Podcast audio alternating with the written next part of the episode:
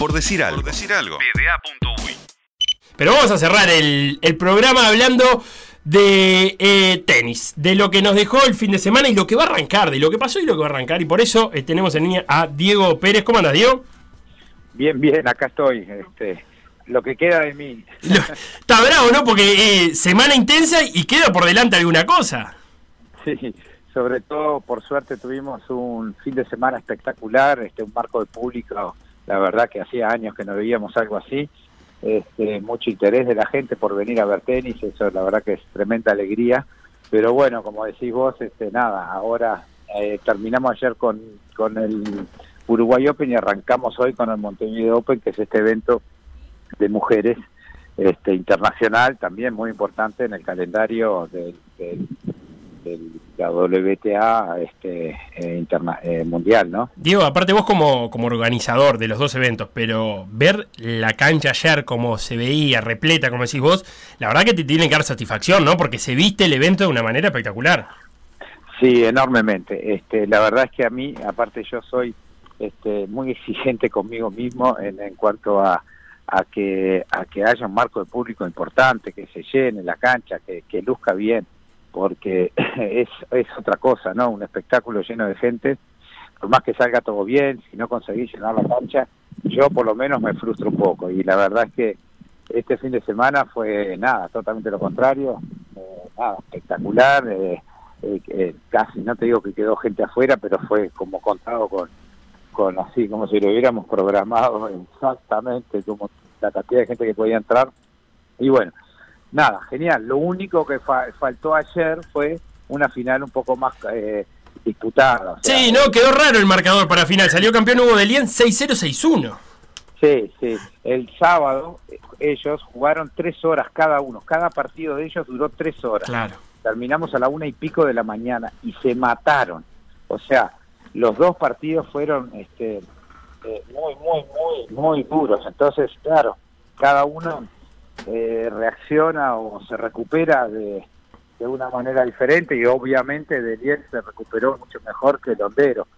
Se sintió, porque el Londero se, estaba como que, nada, como que ya no tenía fuerza, como que lo había dejado todo la noche anterior.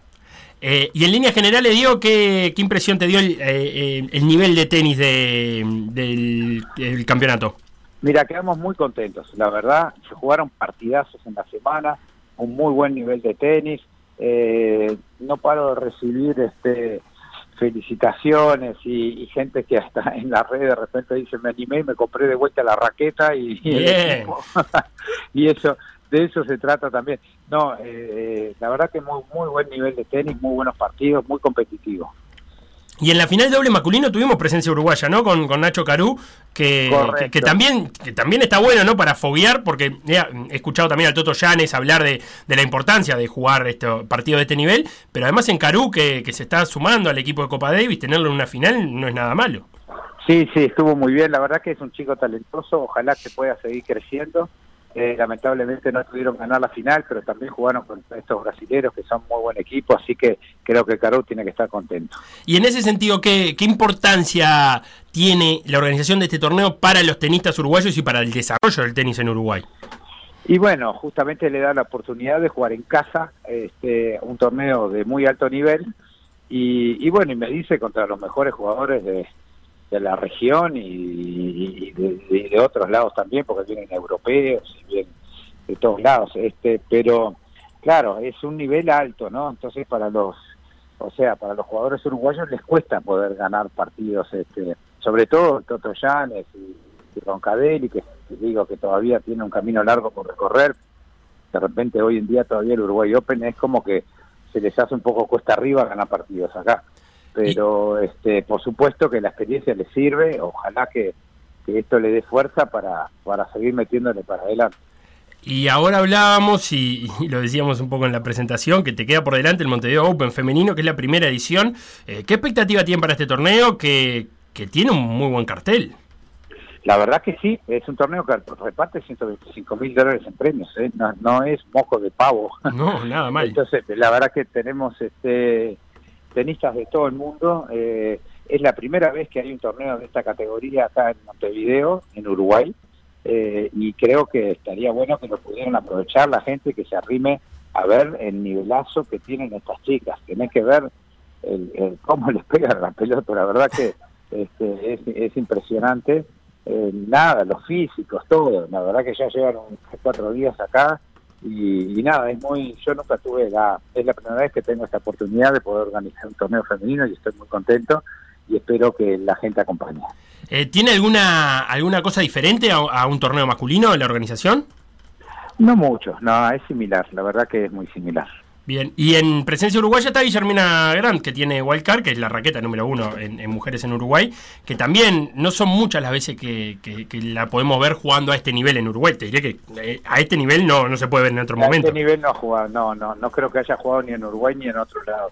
Este, vamos a ver, tampoco, o sea, eh, yo creo que ella tiene que disfrutar este momento, jugar sueltita, no ponerse presión, este, ella, digamos que no es, eh, no, no, no pasa nada si, si no gana partidos, acá lo importante es que pueda dar lo mejor de ella, disfrutar el momento y que le sirva de experiencia. Eh, ¿Ya estás pensando en, los torneos del año que viene? ¿Cómo es eso? ¿Se termina un torneo y ya se arranca o ya mismo durante el torneo se empiezan a, a diagramar alguna cosita? Mira, yo normalmente cuando apenas termina el torneo ya empezamos a trabajar. Primero hacemos un, un balance mediático y con todo y de todo y bueno eso nos lleva como tres semanas este juntar todo ese material y, que la agencia nos, nos pase todos esos números y, bueno y ahí ya este nada yo ya empiezo a meter las primeros las primeras reuniones este a mí me gusta también eh, ya hacerlo el caliente viste no no no esperar demasiado, por supuesto que muchas veces no tenés una, no espero una respuesta ahora ya para el año que viene, pero por lo menos dejas ahí una semillita diciendo, mira que el año que viene volvemos. Bien, y, claro, en caliente para, para me imagino yo, eh, seguir con el entusiasmo generado, ¿no? Sí, claro, claro, eso ayuda mucho. Diego Pérez, entonces, eh, director de ambos torneos, el masculino y el femenino. Eh, felicitaciones por la organización del masculino. Eh, te felicitaremos la semana que viene por el femenino, no tengo ninguna duda. Muchas gracias por este ratito con nosotros. Bueno, dale, los espero. Muchas gracias a ustedes por ayudarnos a distinguir el torneo. Por decir algo. Por decir algo.